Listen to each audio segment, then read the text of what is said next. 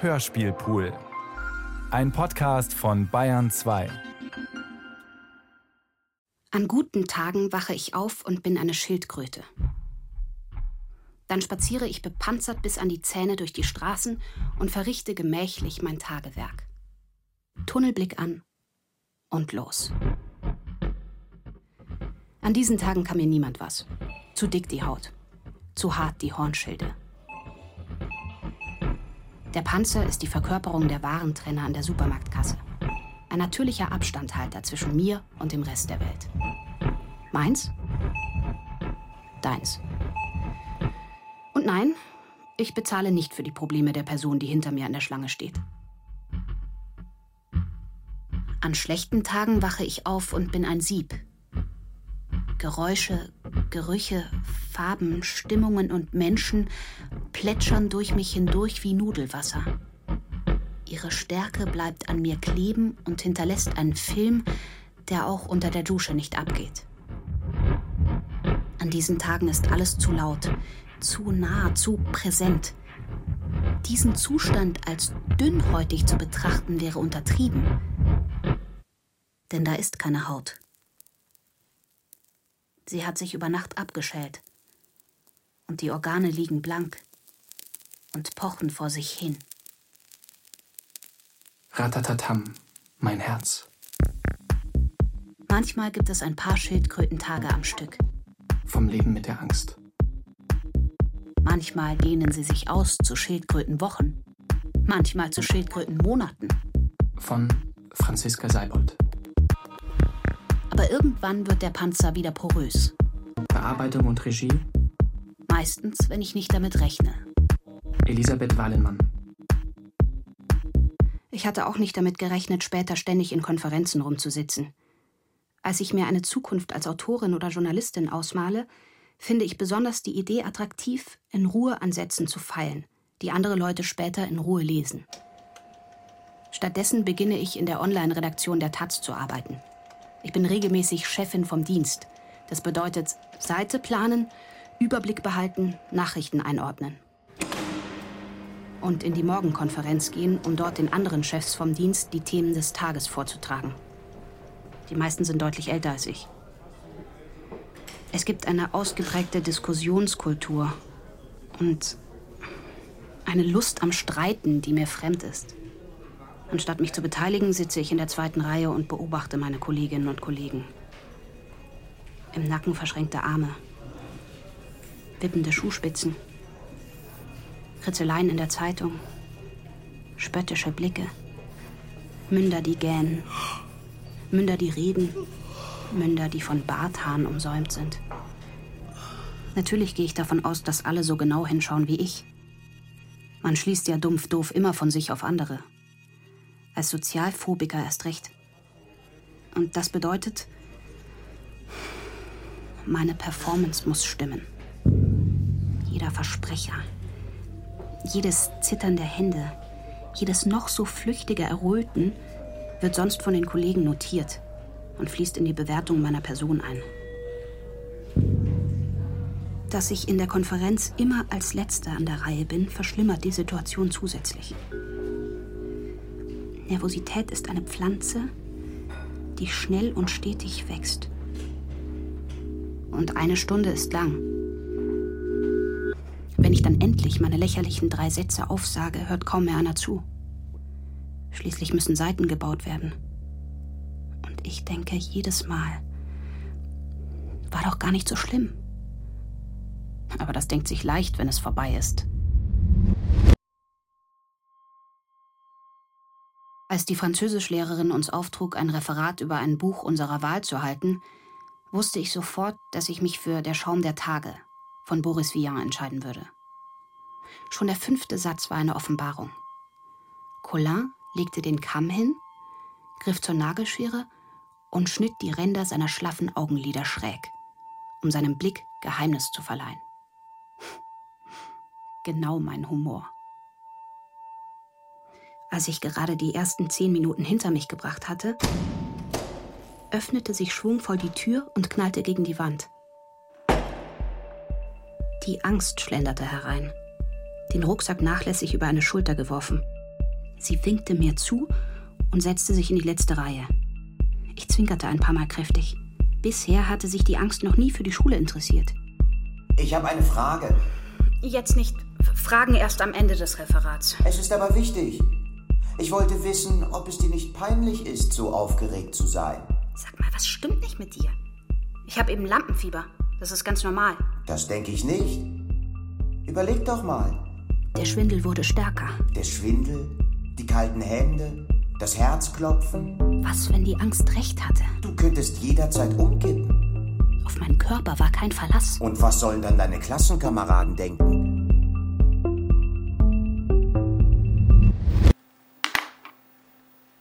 Ich war zwölf Jahre alt, als die Welt, in der ich zu Hause war, verschwand. Gerade hatte ich noch auf der Liege im Behandlungszimmer gesessen. Aber während die Ärztin mit der Untersuchung begann, schwoll ein Rauschen in meinen Ohren an. Schwarze Punkte lösten sich aus ihrer Gestalt und begannen zu tanzen, bis ich die Augen schloss und mich ergab. Wem ergab ich mich? Ich wusste es nicht. Ich war weit weg und doch da. Wilde Träume zackten durch mein Bewusstsein. Alles war laut und schnell und spitz und dauerte Milliarden von Jahren. Hallo. Hallo. Kannst du mich hören? Als ich wieder aufwachte, pfiff das Meer seine Wellen zurück. Die Ebbe machte Platz für eine matte Stille, die sich zu dem Schweiß auf meinem Körper legte. Alles wird wieder gut. Alles war wieder wie vorher. Du warst ohnmächtig. Nichts war wieder wie vorher.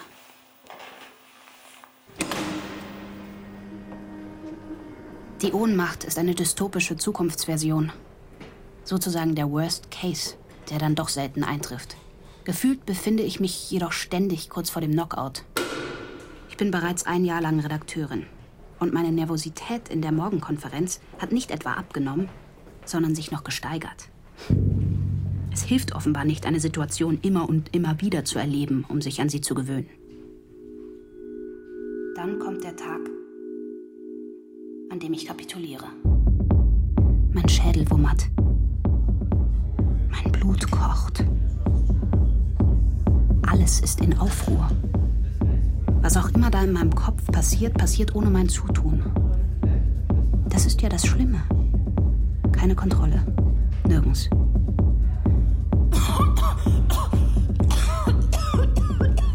Täusche einen Hustenanfall vor und laufe aus dem Raum.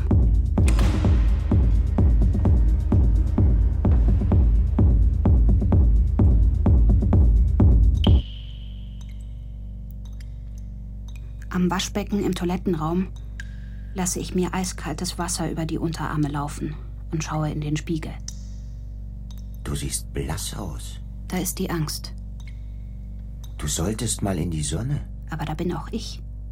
Seltsam konturlos und verschwommen. Mach doch mal ein Schminktutorial. Zum ersten Mal habe ich meinen Einsatz verpasst. Das könnte helfen. Zum ersten Mal bin ich aus einer Situation geflüchtet, die mir Angst macht. Ich schicke dir einen Link. Ich brauche Hilfe. Oder ich muss kündigen. Aber du magst mich doch. Oder? Meine erste Therapiestunde habe ich bei Hannibal Lecter. Da er der Einzige ist, bei dem ich ohne dreijährige Wartezeit einen Termin bekomme, ignoriere ich sein nicht gerade vertrauensbildendes Aussehen. Mein Leidensdruck ist hoch. Nach der ersten Sitzung habe ich auf seine Empfehlung das Buch Endlich frei von Angst gekauft. Ein klassischer Ratgeber, der bereits auf dem Cover damit wirbt, dass sich die Lektüre lohnen wird. Denkmuster erkennen, aktiv trainieren, Selbstvertrauen gewinnen. Im Buch gibt es einen Test, dessen Fragen ich bis zum nächsten Termin beantworten soll. Fühlen Sie sich wegen Ihrer Angst minderwertig? Fürchten Sie, dass Sie verrückt werden? Ich vergebe mal einen Punkt mal fünf. Ergebnis? Schwere Angststörung. Sie werden von Ihrer Angst ziemlich stark eingeschränkt, heißt es in der Auswertung. Ganz zu Recht haben Sie das Gefühl, dass Sie unbedingt etwas unternehmen sollten. Was ich ja bereits tue, den zweiten Dienstag in Folge. Die Sache hat nur einen Haken. Das mit Hannibal Lecter und mir funktioniert nicht. Ich habe nicht das Gefühl, dass er mich und meine Probleme ernst nimmt. Außerdem hadere ich mit der Vorgehensweise der kognitiven Verhaltenstherapie. Ich finde sie merkwürdig abstrakt. Die Theorie ist klar. Unser Gehirn hat seit der Kindheit bestimmte Denkmuster erlernt. Je öfter wir sie wiederholen, desto ausgetretener werden die Pfade. Man kann sich das vorstellen wie eine Strecke im Wald, auf der man jeden Tag joggen geht. Mit den Jahren tritt sich die weiche Erde fest und man wird automatisch immer diesen Weg nehmen, weil er am leichtesten zu sehen ist und man bequem darauf laufen kann. Aber in der Verhaltenstherapie werden meine komplizierten Gefühle auf irgendwelche Prozesse im Gehirn reduziert, die sich durch regelmäßiges Training verändern lassen. In der dritten Sitzung notiert Hannibal Lecter akribisch meinen Tagesablauf. Vom Aufstehen bis zur Konferenz. Dann muss ich eine Entspannungsübung machen und er liest vor, was auf dem Zettel steht. In die Küche gehen, Kaffee machen, anziehen, zur Arbeit fahren. Bei dieser Trockenübung, im Fachjargon systematische Desensibilisierung, soll ich mir die Situation so lebhaft vorstellen, dass die gleichen Gefühle ausgelöst werden wie in der Realität. Ich fühle nichts. In der vierten Stunde schlägt Hannibal Lecter vor, dass ich in der Redaktionskonferenz sage, wie es mir geht. Genauso gut hätte er vorschlagen können, dass ich oben ohne meine Themen vortrage. Es kommt mir sehr entgegen, dass er mich außerdem für genesen hält und mir mitteilt, er könne nichts mehr für mich tun.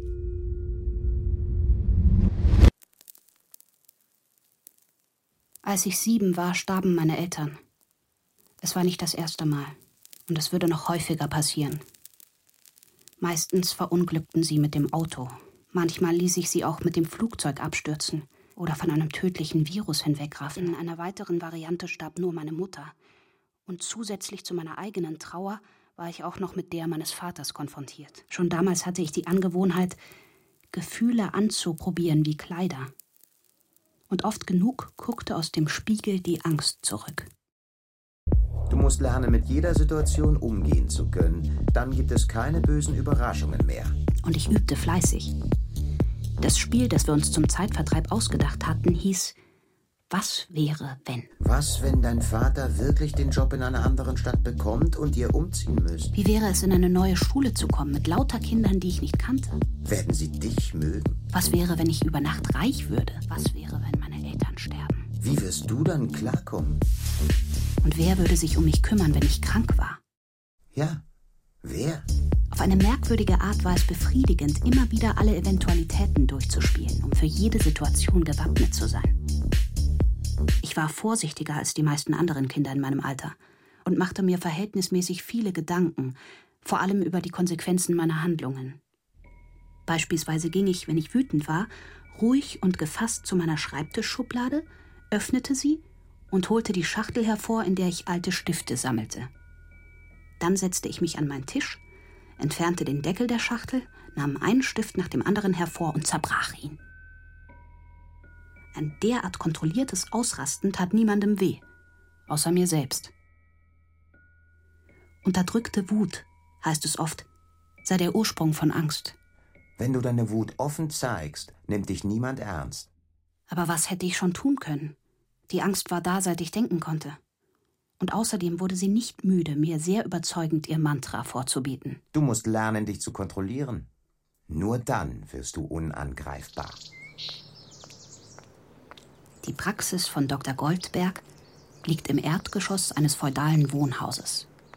Die Menschen, die unter den Kastanienbäumen entlang flanieren, sehen aus, als hätten sie ihr Leben im Griff. Nur das messingfarbene Schild an der Hauswand weist dezent darauf hin, dass das ein Trugschluss sein könnte. Dr. Goldberg, Facharzt für Psychiatrie und Psychotherapie. Dr. Goldberg hat einen festen Händedruck, ein freundliches, offenes Gesicht und ist etwas kleiner als ich. Er sieht genau so aus, wie man sich einen Dr. Goldberg vorstellt, nur dass er im echten Leben anders heißt. Im Zimmer gibt es ein Ledersofa mit fünf Zierkissen, ein Sessel und eine Glasvitrine. An der Wand drängen sich Schwarz-Weiß-Bilder zu einer Petersburger Hängung aneinander, deren Modellen man ansieht, dass sie sich extra herausgeputzt haben, bevor sie zum Fotografen gegangen sind. Nachdem Dr. Goldberg viele Fragen gestellt und mir erklärt hat, wie er vorgehen würde, legt er ein weißes Blatt und Buntstifte auf den Couchtisch. Bitte. Malen Sie einen Baum? Ich zeichne dicke Wurzeln, ein Astloch und eine üppige Krone, in der acht Kirschenpaare symmetrisch angeordnet sind. Außerdem eine stilisierte Wiese. Der Baum symbolisiert Ihre Persönlichkeit. Dr. Goldberg freut sich über die sichtbaren Wurzeln. Ein gutes Zeichen. Sie stehen trotz aller Widrigkeiten fest im Leben. In den folgenden Stunden male ich nicht mehr. Wir sprechen über alles, was mich beschäftigt. Die Angst, klar. Aber auch meine Kindheit. Meine Zukunftssorgen. Beziehungsprobleme.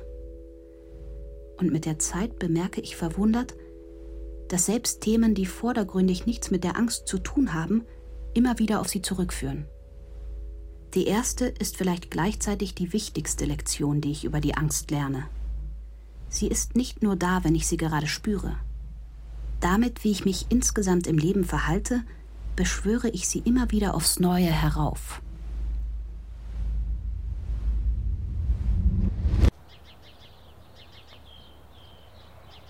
Die Angst und ich sind auf dem Spielplatz und wippen. Es ist das einzige Gerät, das uns beiden Spaß macht. Im Gegensatz zur Schaukel Langweilig. und der Kletterwand. Die ist dir natürlich zu hoch. Wer hat dich eigentlich so verkorkst? Na du? Kann gar nicht sein. Warum nicht? Ist doch klar. Wenn du normal wärst, wäre ich gar nicht da. Moment mal, was soll das heißen? Symptom und Ursache. Schon mal gehört? Gib nicht so an. Natürlich. Wenn ein Bankräuber ins Gefängnis kommt, ist dann die Polizei schuld? Schätze schon. Ha, falsch. Der Bankräuber ist selbst schuld. Hätte er nicht die Bank ausgeraubt, hätte ihn die Polizei nicht geschnappt. Und jetzt lass mich wieder runter. Hopp, hopp. Das ist ein beschissenes Beispiel für Ursache und Symptom. Aber wahr. Du willst also damit sagen, dass ich dich quasi gerufen habe. Vielleicht. Oder jemand anderes. Geht das ein bisschen konkreter? Nö. Dann mache ich jetzt mal eine klare Ansage. Hau ab. Entschuldige? Du hast schon richtig gehört. Du sollst dich verpissen. So läuft das aber nicht. Ach nein? Und warum nicht? Na ganz einfach. Weil wir zusammengehören. Ich kann mich nicht erinnern, dass ich dieser Beziehung jemals zugestimmt habe. Musstest du nicht. Ich weiß doch, was du denkst. Offenbar nicht. Okay. Ich erkläre dir jetzt mal was. Siehst du diese Wippe hier? Die symbolisiert nicht weniger als dein Leben. Manchmal bist du oben und manchmal unten. Und wenn es bei dir abwärts geht, beförderst du mich nach oben. Capisci? Ist es nicht vielleicht eher so, dass du mich runterziehst, wenn es bei mir aufwärts geht? Are you moving to Paris? Während ich Carrie zuschaute, wie sie aufgelöst im Taxi zu Mr. Big fährt, berührte jemand meine Schulter. When were you tell me? Ich lag träge auf dem gepolsterten Behandlungsstuhl, Füße nach oben, Kopf nach unten. What, you're not even going to tell me who he is? Nachdem mein Kommilitone von seiner Zahnärztin erzählt hatte, bei der man während der Behandlung über eine 3D Virtual Reality Videobrille Serien gucken kann, hatte ich sofort einen Termin vereinbart. Sex and the City statt Bohrer, Speichelsauger und Spritzen. Oh, come on. It's a joke, Carrie. You do this every time. Seither ging ich gern zum Zahnarzt. Every time. Have, some kind of radar? Aber jetzt wollte Dr. Herzog was von mir. Harry might be happy it's time to sweep in and shit all over it. Unwillig nahm ich die Brille ab und den Stöpsel aus dem Ohr. Schauen Sie mal, da, an den Schneidekanten. Sehen Sie das? Da ist ein deutlicher Abrieb zu sehen. Sie knirschen mit den Zähnen. Und was kann man da tun? Wir machen jetzt erstmal einen Abdruck, dann fertigen wir eine Schiene an, die Sie in Zukunft nachts einsetzen. Und ich rate Ihnen zu autogenem Training. Die Ursache von Zähneknirschen ist nämlich meistens Stress.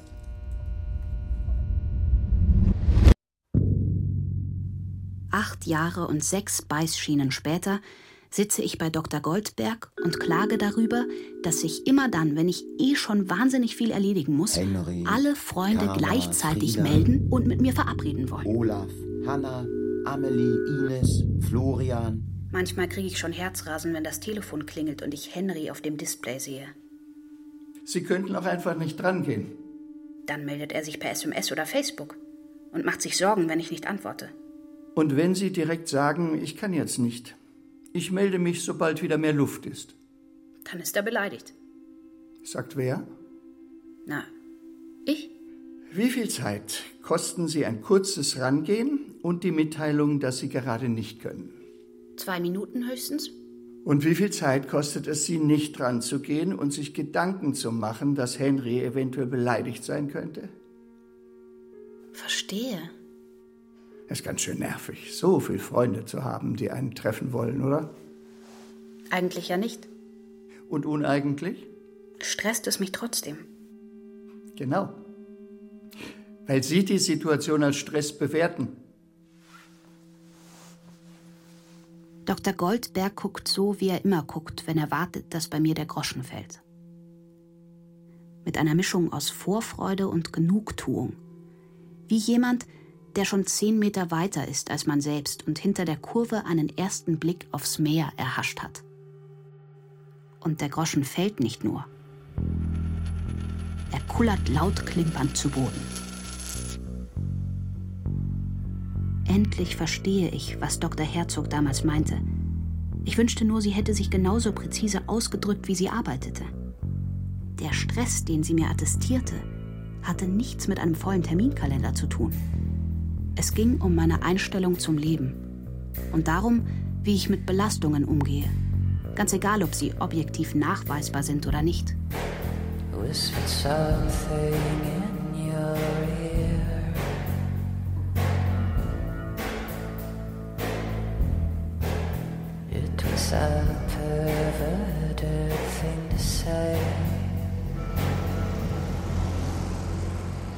Ich stehe auf der Mittelinsel an der Brandenburgischen Straße, dort, wo sie die Konstanzer Straße kreuzt.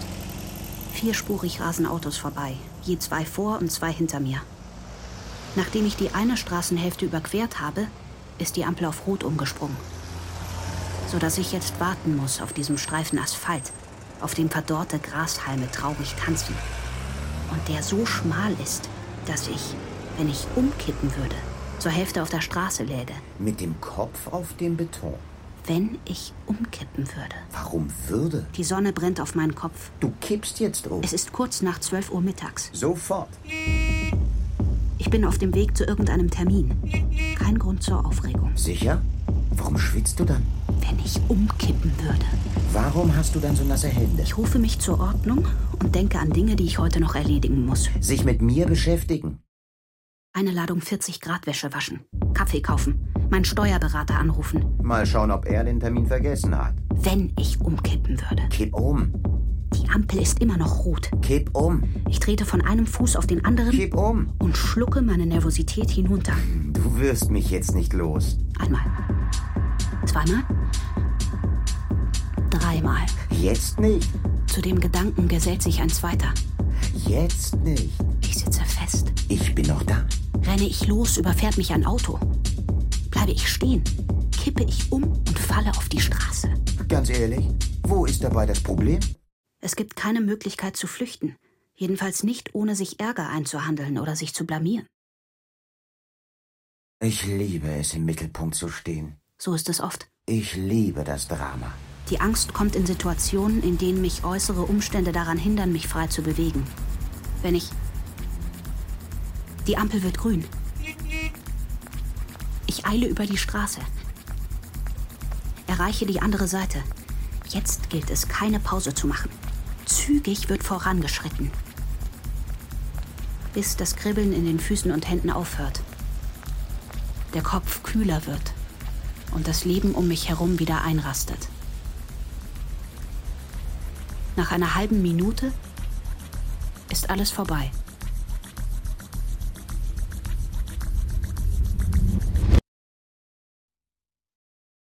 Die Therapie schlägt an.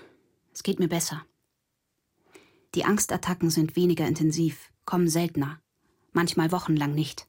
Dann wieder reicht ein kleiner Auslöser und ich möchte nie wieder vor die Tür gehen.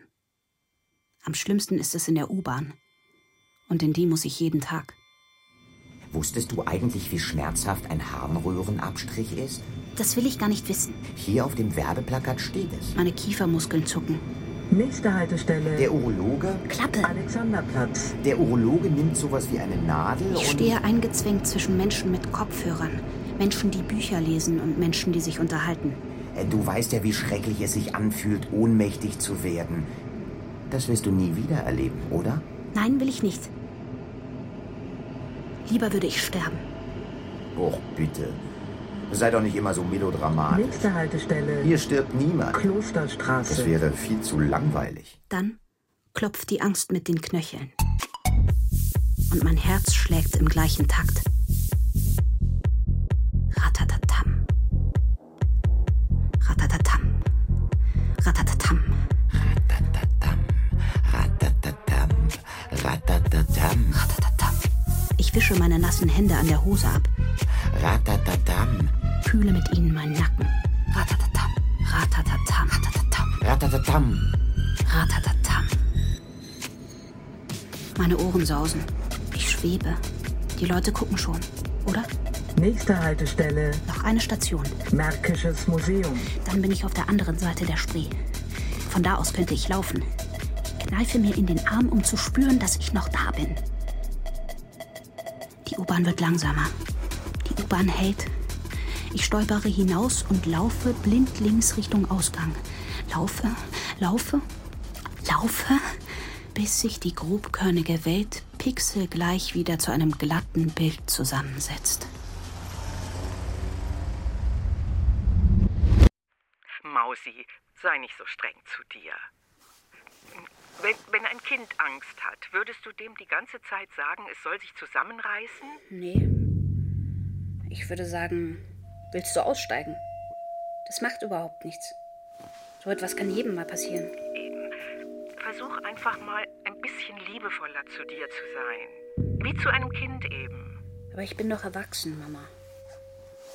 Dann tu so, als wärst du gleichzeitig erwachsen und Kind. Wenn du das nächste Mal Angst hast, dann frag dein inneres Kind, was es braucht. Tröste es.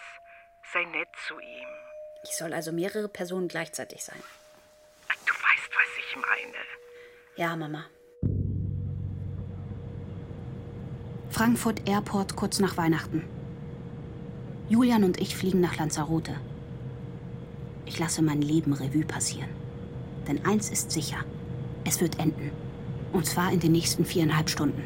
Laut Statistik passieren mit dem Flugzeug viel weniger Unfälle als mit dem Auto. Die Statistiken sind doch eh alle gefälscht. Und wenn, dann sinkt der Druck, man wird ohnmächtig und bums. Aus. Die Tablette gegen Reisekrankheit, die ich vorsorglich eingenommen habe, hilft angeblich bei Übelkeit und Nervosität. Da kriegt man nicht mal mit, wenn man stirbt. Ist doch perfekt. Leider spüre ich davon rein gar nichts. Brauchst du eine Kotztüte?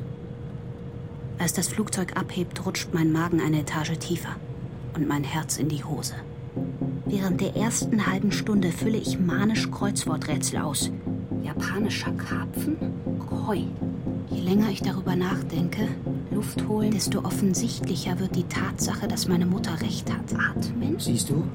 Die Tragflächen sind schon sehr oft geflickt worden. Mein inneres Kind hat es nicht leicht. Was bedeuten all diese Geräusche? Abschiedsgruß? Nicht leicht mit mir als Mutter, die streng, die anspruchsvoll, perfektionistisch, gemein und verurteilend ist. Warum wird es plötzlich so leise? Spaßmacher im Zirkus, die Sätze fallen lässt wie Clowns. Sind die Triebwerke ausgefallen? Stell dich nicht so an. Warum wird es jetzt so laut? Rauschgifthaltiges Arzneimittel? Der Pilot dreht noch mal so richtig auf als lahmer Rettungsversuch, kurz vor dem Ende. Opiat. Was ist eigentlich los mit dir? Weiß er überhaupt, was er tut? Muss das sein? Du blamierst mich. Natürlich weiß der Pilot nicht, was er tut. Englisch frei? Kannst du nicht einfach mal normal sein, so wie alle anderen auch? Free. Sehr geehrte Damen und Herren, liebe Kinder, in Kürze erreichen wir unseren Zielflughafen. Beim Rückflug bin ich erstaunlich entspannt. Vielleicht liegt es am Urlaub. Vielleicht aber auch daran, dass ich mit Antibiotika vollgepumpt bin. Am vorletzten Tag habe ich mir im kalten Wasser eine Blasenentzündung geholt.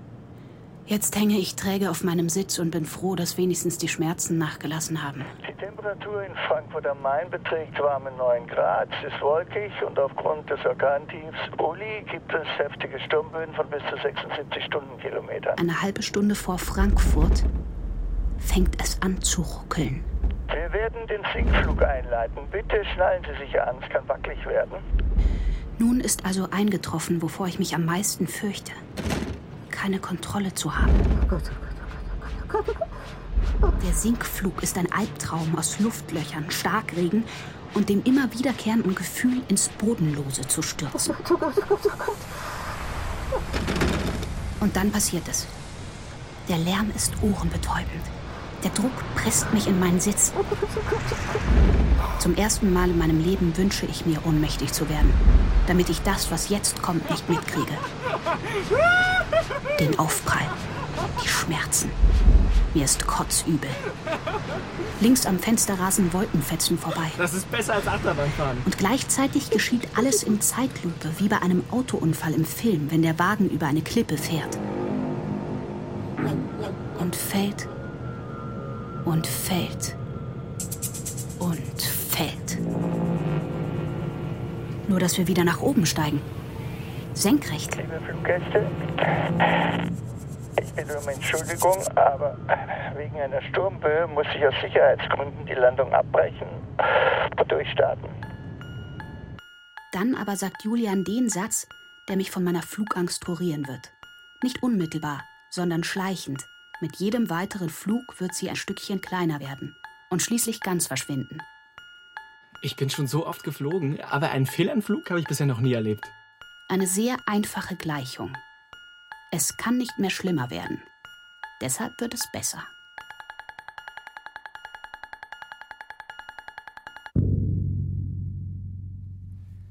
Mein 30. Geburtstag. Hier, mein Geschenk. Eine Antifaltencreme. Danke. Wenn ich irgendwann auf dem Sterbebett liege und auf mein Leben zurückschaue, zähle ich bestimmt nicht meine Falten. Romantisch auf dem Sterbebett, hm? Vielleicht wirst du auch von einem Auto überfahren? Ja, gut. Kann man natürlich nicht wissen. In der Pubertät dachte ich noch, ich wüsste, wie es läuft. Was? Das Leben. Du hast dich ständig blamiert. Schon vergessen? Nein, aber irgendwie war es mir damals egaler. Das war ja das Schöne daran. Manchmal, wenn ich kleine Kinder ausrasten sehe, wenn sie sich auf den Boden schmeißen und brüllen und alle anderen genervt sind, muss ich grinsen. Die machen einfach das, wonach sie sich fühlen.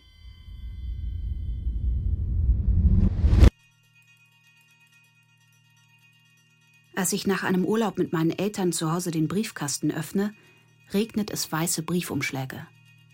Es stellt sich heraus, dass die Bank mir seit zehn Tagen täglich Dokumente meiner Unzulänglichkeit schickt und detailverliebt auflistet, welche Lastschriften alle nicht beglichen werden konnten. Darunter steht mit unsichtbarer Tinte 30 Jahre, Konto nicht gedeckt, letzte Beziehung gescheitert, keine Rücklagen, nur Rückschläge. Die Panik wirft mich fast um. Zwei Tage bollert mein Herz wie ein Kachelofen. Dann halte ich es nicht mehr aus und rufe meine Mutter an. Dieses Mal, das spüre ich, geht es ums Ganze. Das hier ist beschissene, pure Existenzangst. Wochenlang bin ich wie gelähmt. Ich gehe weiter zur Arbeit. Ich funktioniere. Ich bin eine Maschine. Dann verschwindet die Angst. Dafür spüre ich gar nichts mehr.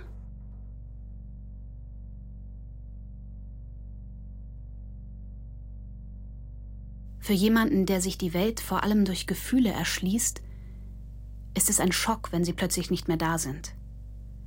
Die ganze Palette an Emotionen, die vorher in den buntesten Farben leuchteten, Karmesinrot, Königsblau, Grasgrün mit unzähligen Schattierungen und Intensitäten, verschwimmt zu einer einzigen braunen Soße.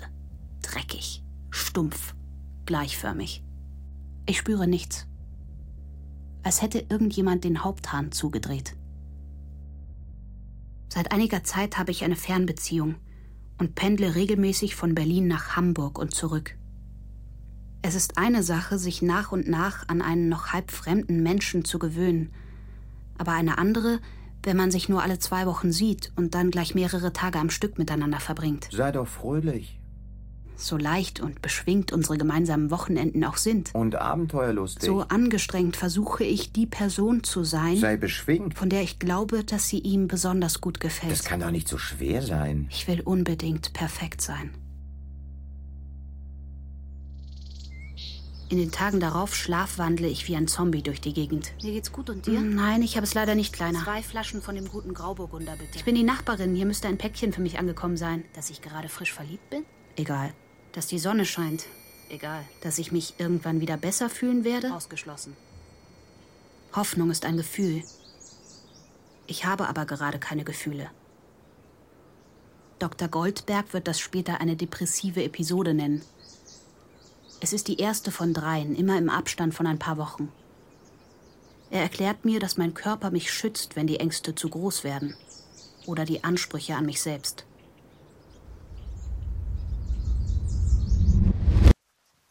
Was liest du da? Eckart Tolle. Jetzt. Die Kraft der Gegenwart. Ist das wieder so ein ESO-Kram? Nenn es wie du willst. Es ist jedenfalls ziemlich spannend. Offenbar hatte er bis zu seinem 30. Lebensjahr Ängste und Depressionen und irgendwann wachte er nachts auf und dachte, ich kann mit mir selbst nicht weiterleben. Tolle schreibt sogar über dich. Ach ja? Er sagt, jeder, der mit seinem Verstand identifiziert ist, hat die Angst als ständigen Begleiter. Damit wäre also bewiesen, dass du meinetwegen so schlau bist. Es geht nicht um Verstand, sondern um Intelligenz. Achtung, ich zitiere. Angst hat immer mit etwas zu tun, das passieren könnte, nicht mit etwas, das gerade geschieht. Du bist im Hier und Jetzt, während dein Verstand in der Zukunft ist. Dadurch entsteht eine Lücke, die sich mit Angst und Sorge füllt. Ich bin doch hier die Hauptperson und kein Lückenfüller. Genauer gesagt ist es nicht so, dass du deinen Verstand falsch gebrauchst. Du gebrauchst ihn normalerweise überhaupt nicht. Er gebraucht dich. Das ist die Krankheit. Du hältst dich für deinen Verstand. Das ist die Wahnidee. Das Instrument hat die Macht über dich gewonnen. Ich weiß nicht, ob das so gesund für dich ist. Nachher kommst du noch auf komische Ideen und. Hör endlich auf, dich ständig in mein Leben einzumischen. Du bist nicht ich. Entschuldigen Sie bitte, darf ich mich da hinsetzen? Nein, ehrlich gesagt möchte ich das nicht. Das ist ein Platz für eine Person. So zweit ist mir das zu eng. Das hätte ich mich nie getraut. Ah, okay. Entschuldigung, habe ich nicht gesehen. Obwohl das Nein durchaus seine Berechtigung hatte. Die etwas breiteren Sitzplätze in der Tram sind tatsächlich nur für eine Person gedacht. Oder für ein Paar, das gerne Oberschenkelkontakt hat. Da ist Neid, da ist Bewunderung und da ist auch eine Stimme in meinem Kopf, die sagt, so verhält man sich nicht, das ist unhöflich. Das ist doch mal ein schöner Anlass, um über Grenzen zu sprechen. Im Grenzen setzen bin ich schlecht, fürchte ich. Nehmen wir zum Beispiel diesen Text, an dem ich zuletzt gearbeitet habe. Erst fand meine Redakteurin ihn ganz toll. Und plötzlich will sie ihn um die Hälfte kürzen und alle Witze rausstreichen. Das war so nicht abgemacht. Ich bin echt sauer. Kann ich verstehen. Und? Wie haben Sie reagiert? Am liebsten hätte ich ihr direkt eine wütende Mail geschrieben. Haben Sie aber nicht. Nein. Ich habe Angst, dass ich überreagiere und etwas schreibe, das ich später bereue. Und ich will auf keinen Fall, dass meine Redakteurin sauer auf mich ist. Aber Sie sind doch sauer auf Sie. Ja, aber das weiß sie ja bisher nicht. Ich fasse mal eben zusammen. Sie sind sauer, wollen das aber nicht mitteilen, weil Sie Angst haben, dass Ihre Redakteurin dann sauer auf Sie ist. Richtig. Sie wissen schon, dass Sie keinen Einfluss darauf haben, was andere fühlen, oder? Naja, kommt darauf an, wie ich mich verhalte. Vergessen Sie nicht, dass bei jeder zwischenmenschlichen Beziehung zwei Personen im Spiel sind. Sie können nicht kontrollieren, wie Ihr Gegenüber reagiert, egal wie sehr Sie sich bemühen. Vielleicht hat die andere Person einfach einen schlechten Tag. Genau deshalb versuche ich ja so vorsichtig wie möglich zu sein. Dann verfassen Sie doch mal eben mündlich die Mail zur Probe. Sehr geehrte Frau Schnups, sehr geehrte Frau Schnups, ich verstehe Ihre Einwände, aber es wäre mir lieber, wenn. Nein. Nein? Nein. Okay. Sehr geehrte Frau Schnups, ich fände es schön. Nein, nein, nein, Frau Seibold. Versuchen Sie Ihr Anliegen klarer zu formulieren. Kein würde, wäre, könnte. Sehr geehrte Frau Schnups, Ich bin nicht damit einverstanden, dass. Ich möchte nicht das. Ich finde es nicht in Ordnung, das. Aber ist das nicht wahnsinnig unhöflich? Nein, überhaupt nicht. Sie sollen ja nicht schreiben, Hallo, Frau Schnups, Sie gehen mir dermaßen auf den Zeiger. Nein, benutzen Sie einfach klare Formulierungen. Freundlich, aber bestimmt. Aber wenn ich das mache, Dann stehen Sie für das ein, was Ihnen wichtig ist. Dann nimmt man Sie ernst. Dann werden Sie gehört. vielleicht hat meine Redakteurin aber ja recht. Frau Seibold, was machen wir nur mit Ihnen? Wir machen natürlich weiter. Mit der Zeit lerne ich auch die Reaktionen meines Körpers richtig einzuordnen. Einmal sitze ich in der U-Bahn und bekomme Herzrasen und feuchte Hände. Ganz klar, eine Panikattacke. Dann fällt mir ein, dass ich am Abend vorher auf einer Party war. Was ich für die Angst hielt, ist nichts weiter als ein Kater. Maunzend, aber absolut ungefährlich. Miau.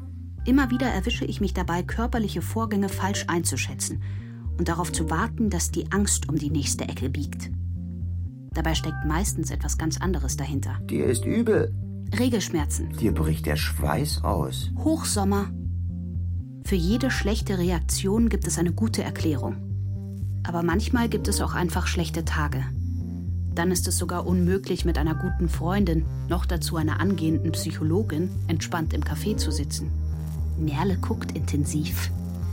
Panik flutet meine Glieder. Was weiß sie? Sie weiß alles. Mustert sie meine Fältchen? Meine Mimik? Meine Gedanken? Mein Körper kriecht in Schlieren Richtung Boden und droht zu verschwimmen. Du löst dich auf.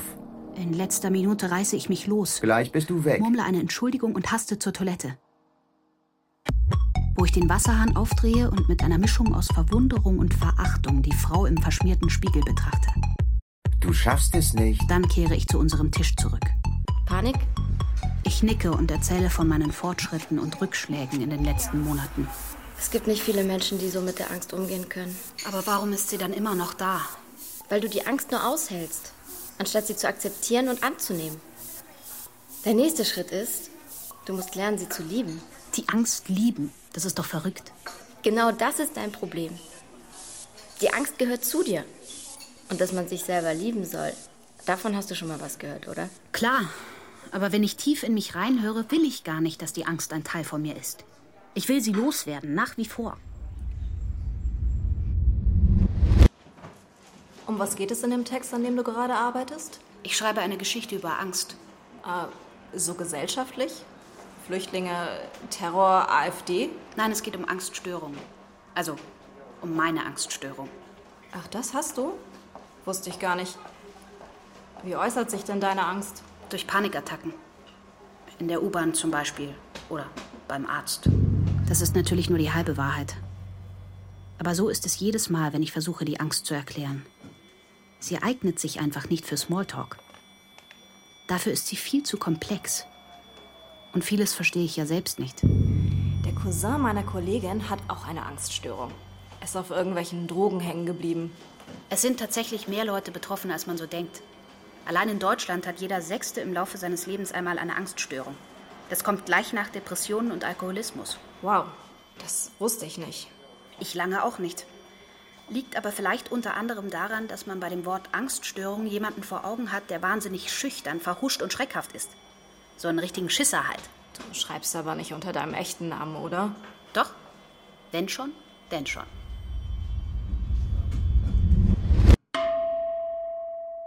Eine Kollegin, die ich an der Kaffeemaschine treffe, bedankt sich für meinen offenen Umgang mit der Angst. Jetzt ist mir auch klar, warum du in den letzten Jahren immer ernster geworden bist, sagt sie. Sie spielt darauf an, dass man mit einer Angststörung nicht viel zu lachen hat. Aber sie liegt falsch. Ich bin nicht ernster geworden. Ich bin echter geworden. Die dunkleren Seiten meiner Persönlichkeit, oder zumindest die, die ich dafür hielt, klammerte ich lange radikal aus. So richtig bewusst wurde mir das allerdings erst vor sieben Jahren. Mein damaliger Chef hatte mich zu einem Feedback-Gespräch bestellt. Er sagte mir, dass er meine Arbeit schätzte. Vor allem sei eines ganz besonders hervorzuheben, nämlich mein Talent fürs Zwischenmenschliche. Was ich hörte war, inhaltlich bist du eine Katastrophe, aber wenigstens ist es lustig mit dir. Anstatt mich auf das Lob zu konzentrieren, hörte ich nur die Kritik.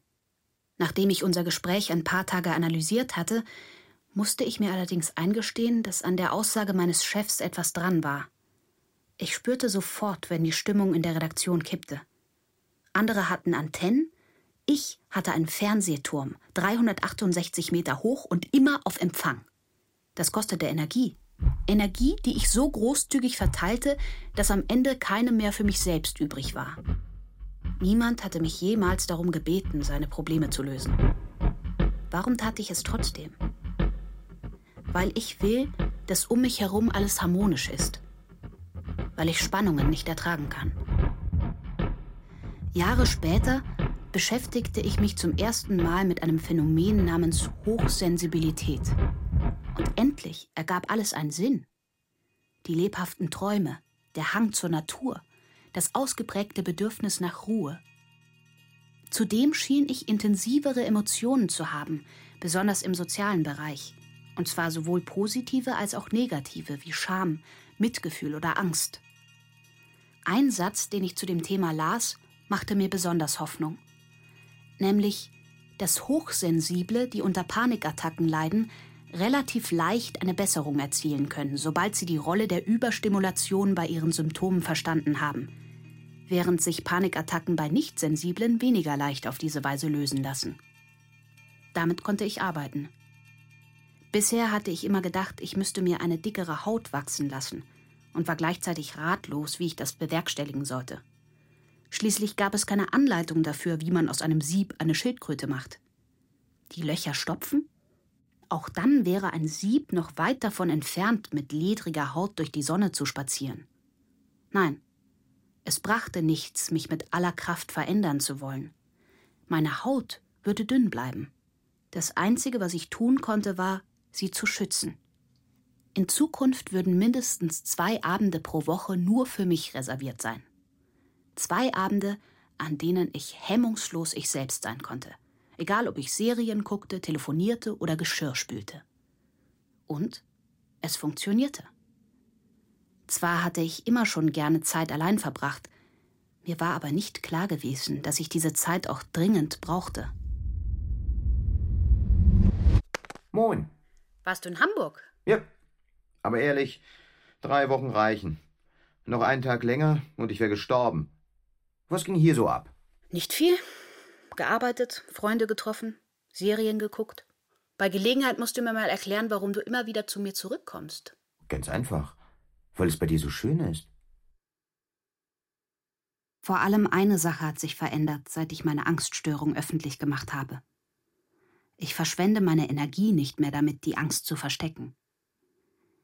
Nachdem ich jahrelang sorgfältig darauf bedacht war, bloß nicht aufzufliegen, habe ich dieses Problem mit dem Outing quasi selbst aus der Welt geschafft. Erst als sich der Fokus, der immer nur auf die anderen gerichtet war, auf mich verschoben hatte, konnte ich erkennen, wie schlecht es mir die ganze Zeit ging. Daraus resultiert die zweite Veränderung. Es ist mir nicht mehr so wichtig, was die anderen von mir denken, aber umso wichtiger, wie ich mich fühle. Früher habe ich mich ständig zusammengerissen. Hauptsache, die anderen merken nichts, reden nicht schlecht über mich lästern nicht hinter meinem Rücken. Ich habe meine Muskeln angespannt, mich bretthart gemacht, damit die Angst in mir drin bleibt. Ich habe in meine Handinnenfläche gekniffen, bis es weh tat, damit ich etwas spürte, das nicht die Angst ist oder nicht nur. Das Leben um mich herum ging weiter und physisch war ich zwar da, aber eigentlich war ich ganz weit weg. Jetzt sage ich, wenn es mir zu viel wird, stopp. Und können wir uns bei dir zu Hause treffen? Ich fühle mich heute nicht so wohl. Oder können wir bitte über andere Themen sprechen? Ich bin da empfindlich. Manchmal wird das falsch verstanden. Eine Freundin deutete meine Ansage als Desinteresse an einem bestimmten Thema. Sie sagt den Satz, den ich mir früher ständig selbst gesagt habe. Dann reiß dich halt mal ein bisschen zusammen. Erst da bemerke ich, wie sehr mich das verletzt. Ich fühle mich hilflos und unverstanden und wütend. Und dann traurig. Erst als jemand anderes so unnachgiebig mit mir ist, wie ich es selbst jahrelang mir gegenüber war, wird mir klar, wie krass das ist. Zusammenreißen. Ehrlich? Ich beiße jede Nacht die Zähne zusammen. Da muss ich tagsüber auch mal locker sein dürfen. Das heißt schließlich noch lange nicht, dass ich mich deshalb unsozial oder unhöflich verhalte. Ich achte nunmehr auf meine persönlichen Grenzen. Zusammenreißen, das steckt schon im Wort selbst, ist schmerzhaft. Zusammenreißen, das heißt, die eigenen Bedürfnisse hinten anstellen und etwas tun, das man eigentlich nicht möchte. Plötzlich empfinden mich Menschen als harsch, brutal und selbstbezogen, weil ich früher immer nur nett war. Ja, ich bin selbstbezogen. Endlich. Ich achte auf mich, schütze mich, wehre mich. Ich habe nur ein Leben. Und in dem soll es mir verdammt nochmal gut gehen. Nein, nein, nein, nein, nein, bitte nicht. Bitte, nein, nein, nein, bitte nicht. Nein, bitte nicht. Alles okay? Ich hatte einen schrecklichen Albtraum. Du hast alle möglichen Dinge gemacht. Was Wein trinken mit Henry, einkaufen, im Kino. Aha. Und was ist daran so gruselig? Na, ich war nicht dabei. Watching the video that you sent me. Ratatatam, mein Herz. Vom Leben mit der Angst.